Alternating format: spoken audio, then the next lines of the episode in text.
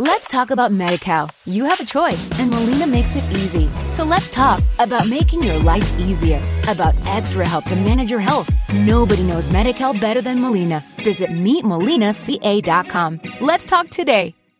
Hola chicos, buenos días, buenas tardes, buenas noches, bueno lo que sean. Hoy es jueves 12 de enero de 2023 y estas son mis noticias del día.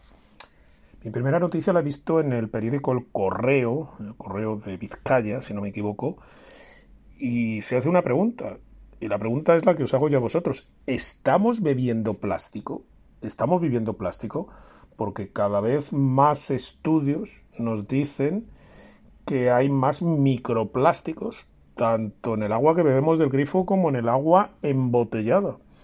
Y que el problema es que aún no está regulado el nivel máximo permitido eh, de estos contaminantes en el agua de consumo. Y claro, pues esto puede ser preocupante, porque estamos expuestos a plástico por todos los lugares. Y además se han encontrado microplásticos en la verdura, en las frutas, en los mariscos, en los pescados, en la cerveza, en la sal. Vamos, que, que se ha calculado que la ingesta semanal de microplásticos de un adulto es de 883 partículas por persona, que equivale a 583 nanogramos de plástico. Vamos, que parece una fracción ínfima, pero se calcula que una persona podría llegar a tener unas 50.000 partículas a los 70 años. Y claro, mm, ¿qué efectos pueden llegar a causar estos microplásticos en nuestro organismo? Porque algunos estudios han encontrado microplásticos en las heces, en los tejidos pulmonares, eh, muestras de sangre, incluso en la placenta. Y claro, mm, esto podría tener una relación no menor de la concentración de microplásticos con eh, bueno, distintas enfermedades inflamatorias intestinales. En fin, que no hay todavía no hay todavía datos precisos datos precisos pero algunos de estos plásticos podrían inclusive llegar a alterar el endocrino el sistema endocrino porque hay distintos aditivos químicos como fosfatos o bisfenol A que tienen esa capacidad. Así que a ver si, si podemos empezar un poco a prestar atención a a cuántos plásticos estamos ingiriendo y qué consecuencias pueden tener para nuestro organismo. Mi segunda noticia del día tiene que ver con los libros. Ya sabéis que soy un gran lector, que estoy siempre leyendo tres o cuatro o cinco libros a la vez, de distintas temáticas, por supuesto. Tengo previsto grabar dentro de poco un podcast en Chiringuito Digital, en la parte de fans, hablando de libros. Pero esta semana se han publicado dos libros que van a ser muy polémicos. Ya están siendo polémicos.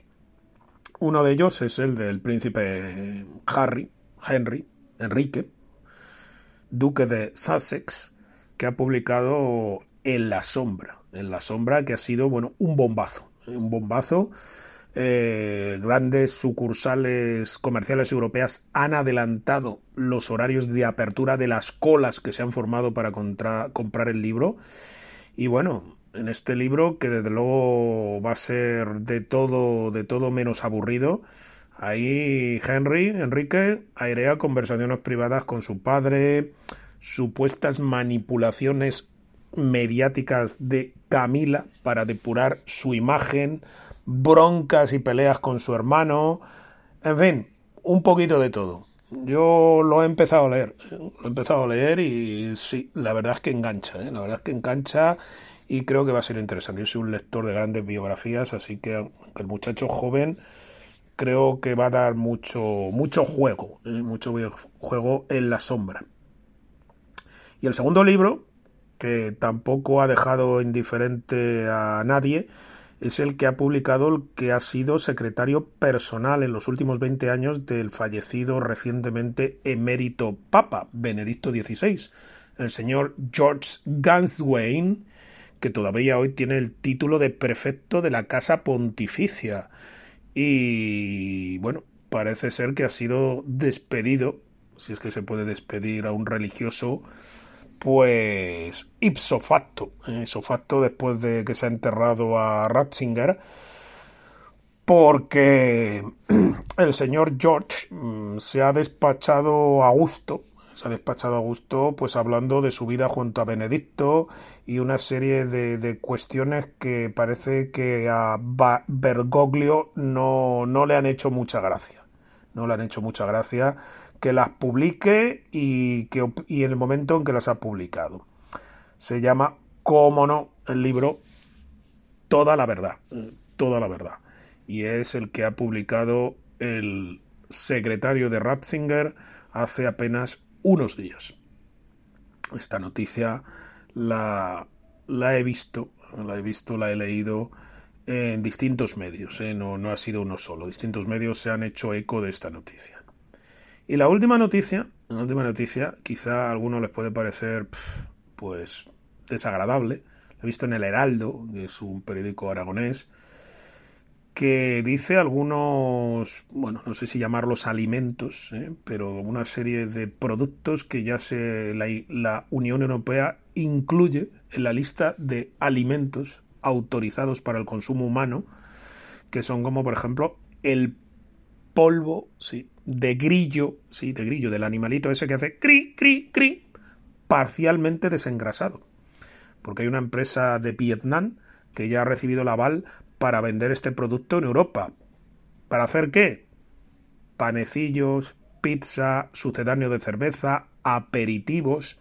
Es decir, todo esto ya, ya es un nuevo alimento del Archeta domesticus, ¿eh? el Archeta domesticus, el grillo doméstico. Barritas de cereales, mezclas para productos horneados, galletas, es decir, que, cualquier día vais al día y tenéis galleta de grillo, eh, no, es, no es imaginación, es real, o polvo de grillo, o sucedáneo de grillo. En fin, los grillos vamos a empezar a comérnoslos. Y no solamente son los únicos, los únicos alimentos ¿eh? que, que, que, están ya considerados como alimentos. Y oye, dicen que el grillo puede ser una fuente alternativa de proteínas y no daña al planeta. Entonces, no lo descartemos, ¿eh? no lo descartemos estar haciéndonos unas hamburguesas de grillo dentro de poco. Y no causa alergia ni ninguno de este, de este tipo de cosas. Pero. Pero hay otros alimentos que antes pensábamos que eran bichos, pero que ahora van a ser alimentos como los escarabajos, los hongos, harina de setas y este tipo de cosas, ¿eh? que también ya se consideran alimentos. Al loro, esto puede ser algo más desagradable, la Comisión también ha autorizado la comercialización de forma congelada en pasta, desecada y en polvo de Alphitobius diaperibus, que es el escarabajo del estiércol. Sí, sí, eso es un nuevo alimento. Pero el escarabajo también ya está considerado un alimento que se puede obtener en los supermercados a partir de ya mismo. En fin, chicos, no quiero seguir extendiéndome en esto, que a lo mejor alguno vais a cenar y no os parece muy agradable, pero quería hacerme eco de esta noticia esta noticia vista en El Heraldo. Mañana más. Let's talk about MediCal. You have a choice, and Molina makes it easy. So let's talk about making your life easier, about extra help to manage your health. Nobody knows MediCal better than Molina. Visit meetmolinaca.com. Let's talk today.